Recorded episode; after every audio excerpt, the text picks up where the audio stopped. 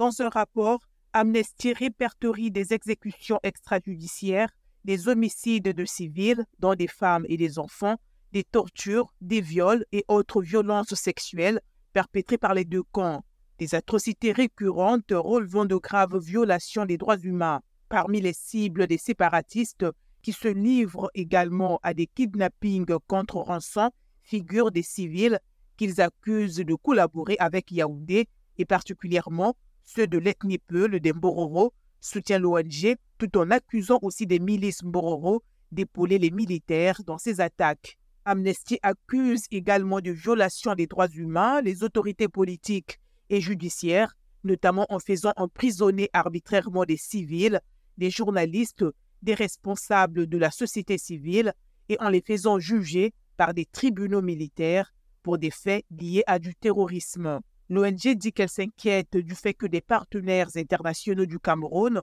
ont continué de coopérer avec le pays sur le plan militaire, y compris en fournissant des armes et du matériel militaire qui risquent d'être utilisés par les forces armées, les milices ou les séparatistes armés pour commettre des exactions.